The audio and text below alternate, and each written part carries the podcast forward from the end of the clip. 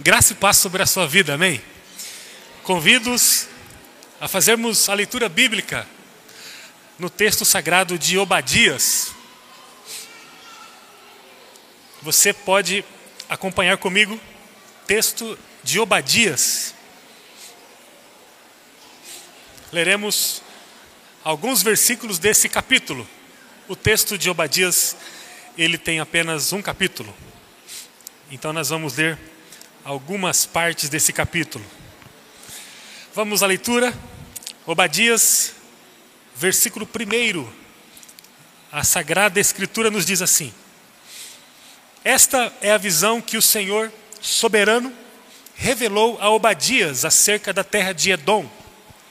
Ouvimos uma mensagem do Senhor que um embaixador foi enviado às nações para dizer: Preparem-se, todos, vamos reunir nossos exércitos e atacar Edom. O Senhor diz a Edom: Eu o tornarei pequeno entre as nações, você será grandemente desprezado. Foi enganado por seu orgulho, pois vive numa fortaleza de pedra e mora no alto dos montes. Quem me derrubará daqui de cima? Pensa consigo.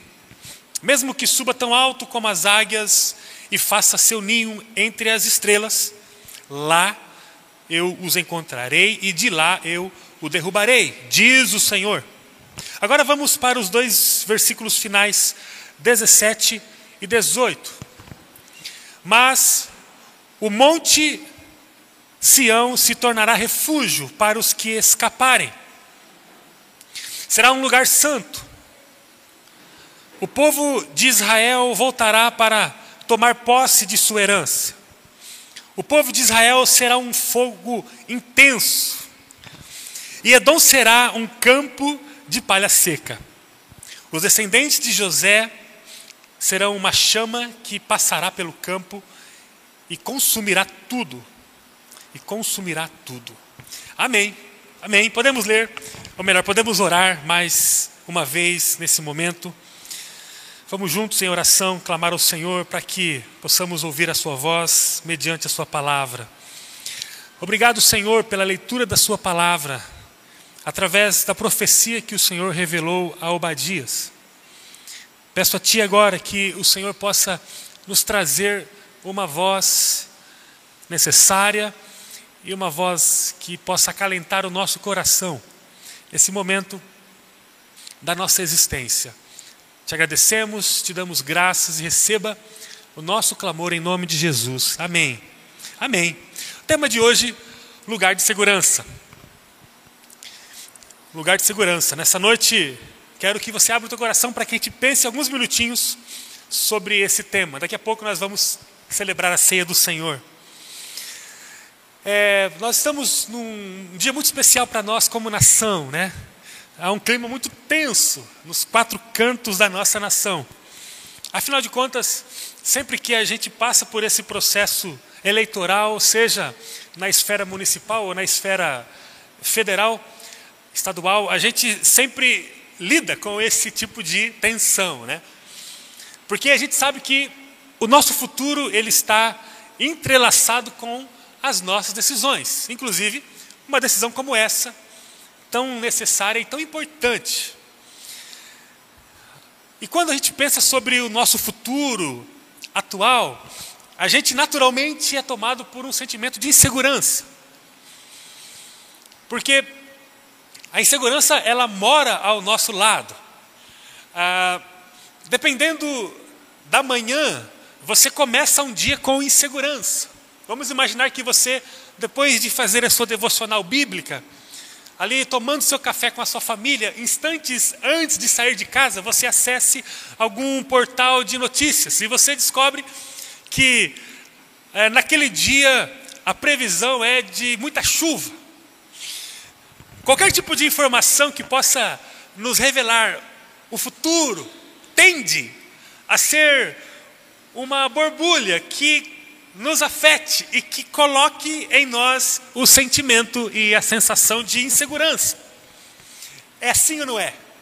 Quando a gente olha para a previsão do futuro, sem tê-la com precisão, naturalmente somos carregados para um cômodo chamado insegurança. E quando falamos sobre, por exemplo, a nossa nação, falamos sobre um futuro que vai se iniciar a partir desse momento, seja agora no primeiro turno, ou seja, é, na sua completude, né? No segundo turno, a gente tende a ter o coração tomado pela incerteza que vem com a insegurança. O inseguro, ele justifica seu estado nas incertezas, mas também nas dificuldades de reconhecer a sua falta de proteção. Eu queria, e eu reitero que nós teremos uma ministração um pouco mais curta hoje, por causa da nossa celebração da ceia. Eu quero afirmar a você que o futuro por si só nos traz insegurança, mas além dele, a nossa dificuldade de reconhecer a nossa proteção potencializa ainda mais a incerteza que o futuro traz.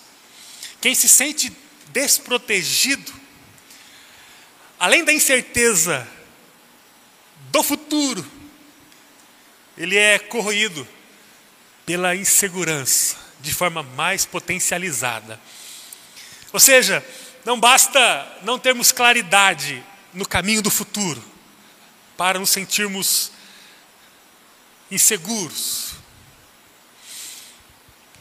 Basta, além disso, nos depararmos com a falta de proteção da nossa vida, que a segurança ela ainda mais é estendida. A mensagem que Deus nos traz nessa noite, queridos irmãos e queridas irmãs, é exclusivamente para acalmar o nosso coração. Nós sairemos daqui daqui a alguns instantes com a palavra de Deus ministrada na direção de que nós temos um lugar de segurança para viver. O futuro de quem está nas mãos do Senhor não está em xeque, apesar da incerteza do futuro e apesar da sensação que nós temos de às vezes não estarmos fortalecidos em segurança. A segurança que Jesus nos oferece, ela nunca será ameaçada. E a proteção de quem entregou a sua vida a Jesus, ela é absoluta e real. A segurança do futuro de quem está em Jesus, ela é absoluta e é real. Nunca foi necessário uma mensagem tão básica como essa. Não é necessário agora aqui buscarmos profundidade para filosofarmos a respeito das incertezas que estão diante do nosso caminho, como uma nação federativa, como o nosso maravilhoso e próspero Brasil. A mensagem mais básica que Deus nos ministra nessa noite é de que nós estamos num lugar de segurança. Lugar esse que não é afetado em ameaça nem um milímetro, nem um por cento, nem uma gotícula de percentual, pelas incertezas do futuro e pela aparente falta de proteção que o nosso caminho possa se desenhar. Quem está em Cristo habita num lugar de segurança absoluto real. Essa é a mensagem para o nosso coração hoje. E nós trazemos essa mensagem não apenas nesse plano macro de quatro anos que viveremos, com o governo federal, com o governo estadual e com todo o plano executivo, legislativo que se configura a partir desse período. Mas quem está em Cristo vive uma segurança em todo o tempo, em todos os recortes cronológicos da nossa vida seja para essa noite, seja para o dia de amanhã, seja para a próxima semana, seja para esse mês de outubro, que será uma bênção em nome de Jesus, seja para o final do ano, seja para 2023 e por aí vai. A mensagem de hoje é que nós estamos nos braços de Jesus e suas garras, marcadas por uma graça incondicional, nos assegura no lugar de segurança. Louvado seja o Senhor. É tempo de celebrarmos a segurança que nós vivemos em Jesus, apesar de todas as ameaças. E para falar sobre isso, mais alguns minutos eu quero chamar a sua atenção para o texto que nós lemos. Para pensarmos sobre o lugar da segurança, eu gostaria de trazer a experiência de duas nações. A primeira delas, Edom. Segunda, Israel. O Antigo Testamento nos traz o profeta Obadias. Alguém conheceu Obadias? Ele sempre esteve aí na Bíblia Sagrada, desde a formação do cânon. Obadias é, não é um profeta muito conhecido, até porque a, a Sagrada Escritura não traz muita informação a respeito dele. A Bíblia nos traz apenas o fato de que Obadias profetizou sobre a nação de Edom. Edom. Sua profecia ocorreu ali logo após a destruição de Jerusalém pelo rei da Babilônia, um tal de Nabucodonosor, próximo a 586 antes de Jesus Cristo vir ao mundo. E esse pequeno capítulo de Obadias fala sobre o julgamento de Edom, a primeira nação que eu destaco. E vale ressaltar que a nação de Israel e a nação de Edom, essas duas nações, nasceram da mesma fonte, que foi a família de Israel. Os israelitas, eles nasceram e foram passando de geração a geração, e na geração de Jacó e de Esaú, nascem então essas duas nações. De Jacó, filho de Isaac, nasce a nação de Israel, e de Esaú, seu irmão gêmeo, nasce a nação dos Edomitas, a nação de Edom. E aí, esse capítulo, esse livro de Obadias, que fala sobre o julgamento de Deus a essa primeira nação, Edom, ela tem três, ele tem três partes. A primeira parte, ela vai do versículo de 1 a 9 e fala sobre estritamente o julgamento de Edom. O texto fala que os edomitas zombavam de Deus. Zombavam de Deus. Eles eram ignorantes a respeito dos princípios e da vontade de Deus.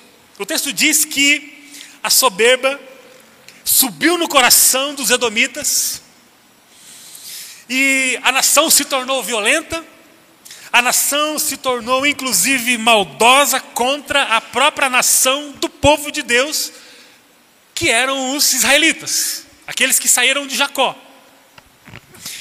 Diante de um quadro de pecado, de violência, Deus, na primeira parte do capítulo, anuncia o julgamento contra a nação de Edom. O texto fala que o Senhor estendeu a sua mão sobre Edom e a tornou pequena. Versículo 2. A primeira parte é muito clara em relação a essa manifestação de Deus a respeito do castigo de Edom. Aí a segunda parte do, do livro, do capítulo, vai nos falar sobre, dos versículos de 10 a 14, sobre os motivos que levaram Deus a castigar Edom, a impor o castigo sobre Edom. O texto diz no versículo 11 que quando o povo de Deus foi atacado, a nação de Edom recusou-se a ajudar o povo de Deus. Versículo 11.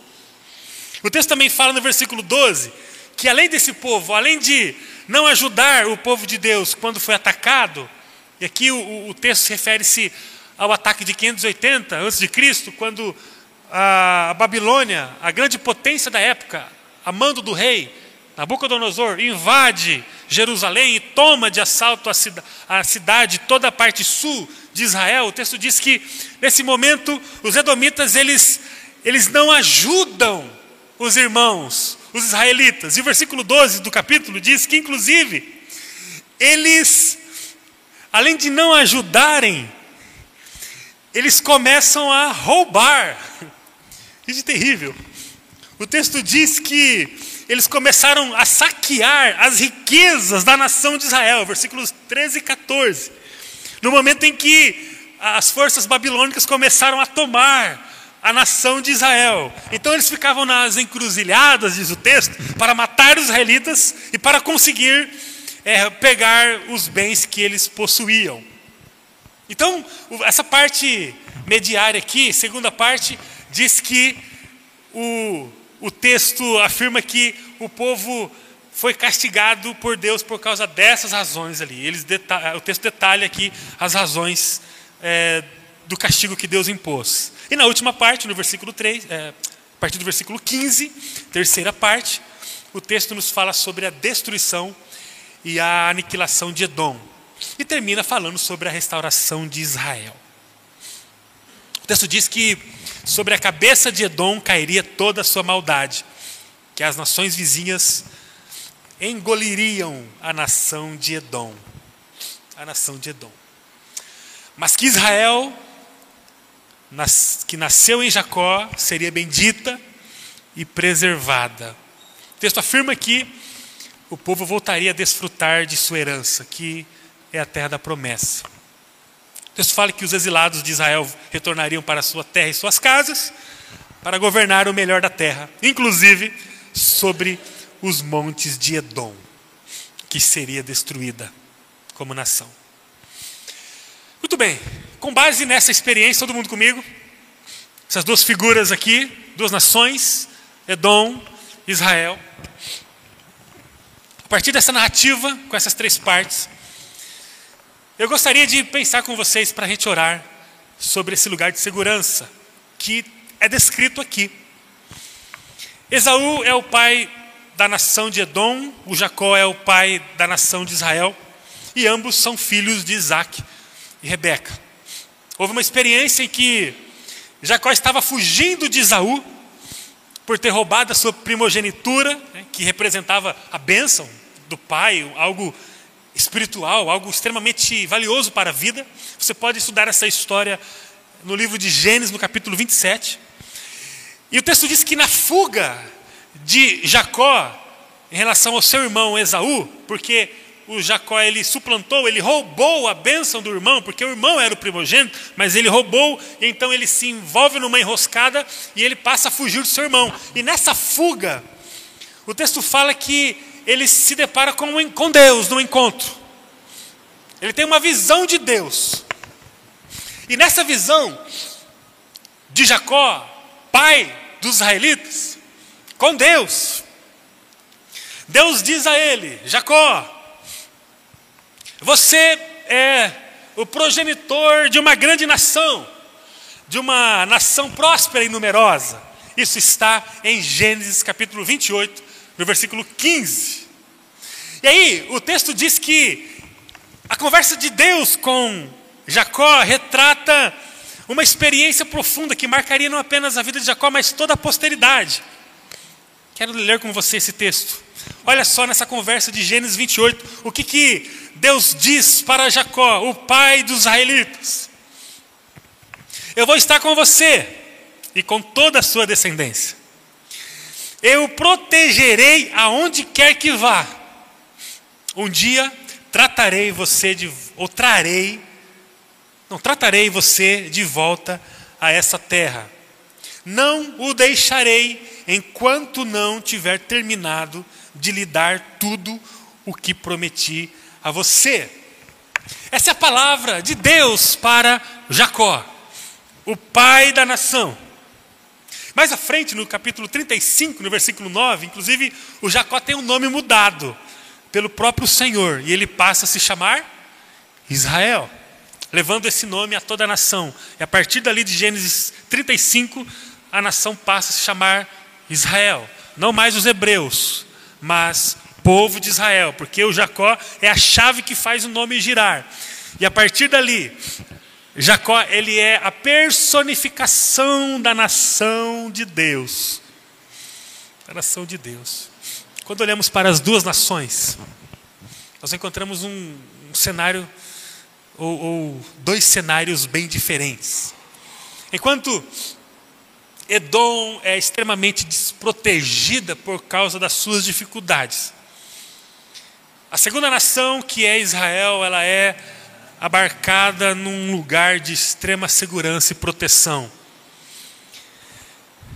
Encontramos duas nações falhas, mas que estavam em cenários muito diferentes. E eu quero afirmar a você que esse é, esse cenário geral com duas realidades diferentes, configurando uma nação desprotegida de uma nação protegida. Não é porque Israel descendeu-se apenas de Jacó e porque Jacó era melhor do que Esaú. Tanto que Jacó foi o enganador. Não é que o Esaú era um mau caráter extremo, uma pessoa doentia, maligna. Não. Tanto que ele foi um homem de valor, um guerreiro, um bom filho, um bom militar e formou uma grande nação. Os edomitas foram fortes, tiveram sua relevância na história. A questão não está pautada nas condições das duas nações para o desfecho final de ambas, mas no fato de que Deus escolheu uma delas. Amba, ambas as nações tinham problemas sérios, inclusive de ordens moral, religiosa, política. A história registra que Israel cometeu, inclusive, muitas atrocidades como nação. O grande diferencial entre as nações, Edom e Israel, está no pacto de Deus e no fato de Deus ter escolhido uma delas. Ao mesmo tempo que Deus se levanta e determina o final de Jacó, ele também determina o final do povo de Israel. E ele diz ao povo: Olha, eu vou proteger vocês aonde quer que vocês vá. Um dia eu vou trazer vocês a essa promessa que lhes dei. Vocês não ficarão em um lugar de desproteção ou de falta de segurança. Eu queria, para orar com você, afirmar a você que essa proteção que Deus prometeu para Jacó, ela foi estendida a Israel. Essa proteção que Deus estendeu a um povo chamado Israel, ele estende ao seu povo espiritual nos dias atuais. Nessa noite de tensão nacional, eu gostaria de parar e orar com você agora e reafirmar em seu coração que há uma nação nascida no espírito, não na carne, mas no espírito, que está sobre o cuidado, a promessa, a segurança do Deus Todo-Poderoso, do Deus de Abraão, do Deus de Isaac, do Deus de Jacó, do Deus de Davi, do Deus de Obadias, do Deus de Jeremias, do Deus de João Batista, do Deus de Jesus Cristo, do Deus de Paulo, de Pedro e João, há uma proteção e segurança que transcende o aspecto cronológico do, do, do, do cosmo, do, de tudo aquilo que está envolvido na nossa realidade humana e física. Todo o universo ele aspira, ele, ele conspira para nos trazer insegurança, medo, ameaça, porque o futuro é incerto e porque nós nos sentimos desprotegidos. Por diversas razões, mas a Bíblia nos fala de um povo que está sobre a jurisdição do Deus Todo-Poderoso, numa esfera espiritual. E eu trago a experiência de Israel para dizer que essa mesma segurança que Deus determinou para uma nação física, chamada povo de Israel, ela é derramada de uma forma perfeita e plena sobre uma nação que é constituída em sua espiritualidade. Deus é o Senhor da igreja, Ele está reinando com a igreja. Ele é o Rei dos reis, o Senhor dos senhores, e está triunfantemente cuidando do seu povo dentro de um lugar chamado espiritualidade. Um lugar onde não é sobre a carne e o sangue. Um lugar que, conforme diz Paulo em Romanos 6, em, em Efésios capítulo 6, não é uma luta não é uma luta física, uma luta é, material, uma luta de carne, uma luta de sangue, mas é uma luta espiritual. Ô, gente, há um lugar de vida espiritual onde Deus protege, e há um lugar de vida espiritual onde a insegurança, o medo e a morte imperam. Mas nessa noite eu quero que você seja preenchido pela paz e pela segurança, que a proteção prometida pelo Deus, Senhor dos Senhores, na pessoa de Jesus Cristo tem para nos oferecer. Há um tempo de segurança sobre nós agora. E eu, a despeito da aflição do coração que possa estar agora em nosso meio, do futuro, Talvez para você a sua maior preocupação não tem nada a ver sobre essa questão do executivo do Brasil. Talvez a, a tua vida agora está aflita e num lugar de insegurança por outras razões. Independente das razões quais sejam, eu gostaria de que você recebesse agora esse convite de Deus para que você acesse esse lugar de segurança na tua vida. O futuro é incerto de todos nós. Mas a segurança em Deus, ela jamais será incerta. Nós estamos seguros nas mãos dele. O que, que hoje está aí eh, corroendo como uma erosão no teu coração? Ah, eu gostaria que nós orássemos agora e dessemos ao Senhor a nossa gratidão pelo futuro, porque nós temos a palavra do Senhor em nossa direção. Um dia, Deus designou o futuro de Israel na pessoa de Jacó. E ele passou a, a cumprir cada um dos seus desígnios na nação. Mas também um dia Jesus se tornou carne. O Verbo se fez carne e habitou entre nós. Nós vimos a sua glória, ele se manifestou com sinais, prodígios, amor. Ele passou pelo martírio, ele foi sepultado depois de morto. Ele ressurgiu ao terceiro dia e ele passou a cumprir plenamente a vontade do Senhor. Quando ele foi aos céus e o Espírito veio para inaugurar uma nação espiritual. E essa nação espiritual ela é carregada por palavras do Senhor. Lembro-me de Jesus nos 40 dias finais de sua vida, quando ele chama os discípulos e diz: eu vou estar com vocês todos os dias. E se eu estou com vocês, não há o que temer. Lembro-me do salmista dizendo: Feliz é a nação cujo Deus é o Senhor, Deus Todo-Poderoso. Lembro-me Pedro dizendo em sua segunda carta, no capítulo 3: Vós sois sacerdócio real, uma nação peculiar, um povo que Deus elegeu. Não ameaça Jesus dizendo em João capítulo 15, no versículo 5: Sem mim vocês não podem fazer nada. Mas no versículo 10 ele diz: Mas eu vim para que vocês tenham uma vida segura e abundante. Eu vou cuidar de vocês. Eu sou o bom pastor que dá a vida pelas ovelhas. Eu vou dar a minha vida a vocês e vocês passarão a habitar no lugar de segurança. O bom pastor do Salmo 23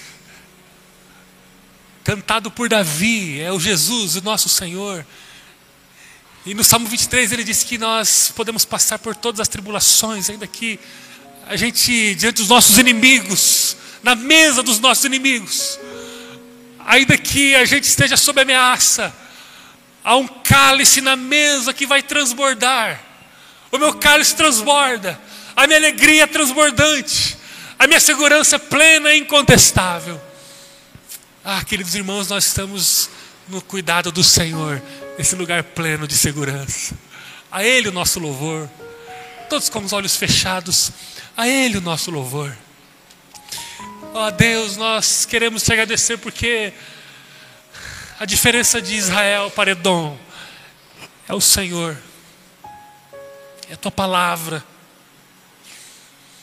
E a nossa diferença para aqueles que estão lá fora é o Senhor e a tua palavra. As nossas justiças são como trapos de imundícia. Como diz Jeremias, nós não jamais conseguiremos alcançar um nível que possa corresponder ao seu padrão. Como diz Isaías no capítulo 6 do seu livro, ai de nós, que somos impuros, com lábios impuros, e habitamos no meio de um povo impuro, ai de nós. Senhor, não é que nós vamos nos abdicar da moral, do testemunho, dos princípios, dos valores. Não é que nós não vamos apregoar o ano da salvação, o ano aceitável do jubileu. Não é que nós não vamos apregar a santidade, a renúncia, a resignação, o amor, a piedade, o caráter. Não é, Senhor, que vamos abrir mão de um caminho que revele o equilíbrio, a justiça social, os valores mais inerentes às suas atribuições e características. Mas, Senhor, jamais nós conseguiremos ter forças para chegar ao final do seu julgamento e sairmos ileso, porque a nossa moral jamais será suficiente. O que nos difere dos demais lá de fora que o Senhor resolveu colocar o seu nome em nós. O Senhor resolveu colocar uma aliança de compromisso no nosso dedo. E o Senhor resolveu nos fazer a sua noiva. Nós estamos no lugar de segurança porque o Senhor determinou o trajeto e o final. E nada pode nos abalar. Nada pode nos abalar. Somos uma igreja triunfante, incapaz de balançar nos ventos da vida. Não será o homem mau que vai nos ameaçar. Não será a doença que vai nos ameaçar. Não será, Senhor, nenhum tipo de mensagem sorrateira. Não será nenhum tipo de cultura nefasta, nefasta. Não será nenhum tipo de força que esteja para além da fronteira da nossa vida, capaz de nos derribar, Senhor, porque nós estamos seguros do Senhor. Obrigado, Senhor, pela segurança que o Senhor nos traz como igreja. E nós não vamos viver com os pés desconectados da terra. Não vamos viver com a mente tanto nas coisas eternas a ponto de nos conectarmos das coisas terrenas. Seremos uma igreja relevante, nos aprimore, nos melhore, precisamos melhorar muito, Senhor. Mas, Senhor, nós não vamos palmilhar, não vamos colocar os nossos pés no caminho com a sombra da insegurança do futuro, porque Tu és o Deus que nos conduz e que nos guarda, e o Senhor não cochilará em nenhum segundo, tanto em minha vida, quanto na vida de cada um de nós que está aqui, que está acompanhando esse culto, que está ouvindo essa mensagem e que estão no Senhor. O Senhor não vai nos deixar. Louvado seja o teu nome. Obrigado porque assim como Israel terminou de forma gloriosa, assim como o Senhor manifestou a sua glória sobre a vida de Israel, de uma forma incontestável, por causa da tua promessa, o Senhor vai manifestar a tua glória sobre a mim, minha vida e a minha casa, e sobre a vida de cada um de nós aqui e a casa de cada um aqui representado para a glória do teu nome, Senhor, sobre o nosso futuro. Nós descansamos no Senhor. Nós vamos viver, Senhor, guardados debaixo da tua bênção e proteção. E nós pedimos a Ti, traga-nos graça e misericórdia sobre a nação. Traga-nos, Senhor, aquilo que é necessário para que toda obra maligna, maligna, Senhor, que possa tentar desvirtuar, descaracterizar, afrontar, enfraquecer, roubar, matar a nossa nação. Que seja, em nome de Jesus, enfraquecido e destruído para a glória do Senhor. Como nação, continuamos a orar por nosso país. Como igreja, continuamos a clamar pelo futuro da nossa nação. Senhor, nós suplicamos misericórdia sobre a nossa nação, porque sabemos que ela é composta por pessoas que estão longe do cuidado do Senhor, da proteção do Senhor, pessoas que estão controladas pelo maligno, pessoas que não são habitadas pelo Espírito Santo. Isso faz com que a gente sofra como nação. Isso faz com que o mal se impere, isso faz com que as crianças sofram isso faz com que tanta gente morra. Mas, Senhor, nós que somos a tua igreja e que está incontestavelmente num lugar de segurança, porque a tua palavra diz que é assim. Nós, como igreja, clamamos por nossa nação. E, Senhor, nos restaure como nação, nos fortaleça e nos dê quatro anos de prosperidade e crescimento em todas as áreas, principalmente no reconhecimento de quem tu és e de quem nós somos, como nação brasileira. Que nesses próximos quatro anos o teu reino avance. Que nesses próximos quatro anos pessoas sejam transformadas numa escalada enorme, num escalamento significativo, quantitativo, numérico. Que famílias e mais famílias comecem a acessar esse lugar pleno de segurança. Inclusive a começar por nós aqui em Maringá, em nossa região, alcançando o nosso estado e os quatro cantos do nosso Brasil.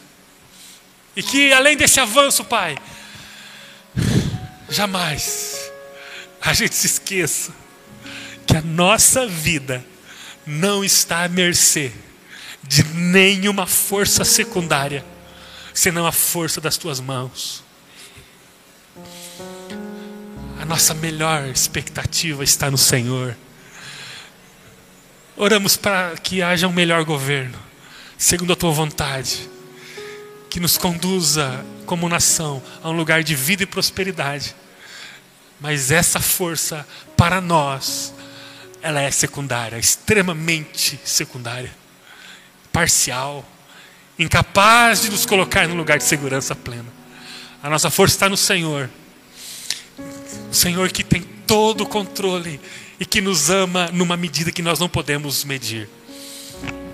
Que jamais nos esqueçamos, Pai, dessa verdade incontestável da Sua palavra.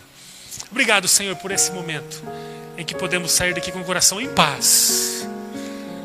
Estamos em paz, apesar de todo tipo de ruído que está ao nosso lado, porque a nossa vida não está em negociação com a insegurança e com a desproteção. Nós estamos no Senhor e é no Senhor que nós vamos viver não apenas essa noite, essa semana, esse ano, os próximos quatro anos, mas todo segundo da nossa vida, enquanto o Senhor nos der fôlego nos pulmões aqui nesse mundo.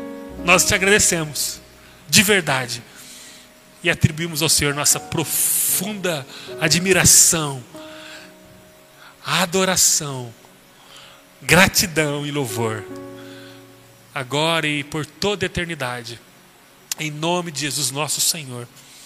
Amém. Amém. Amém.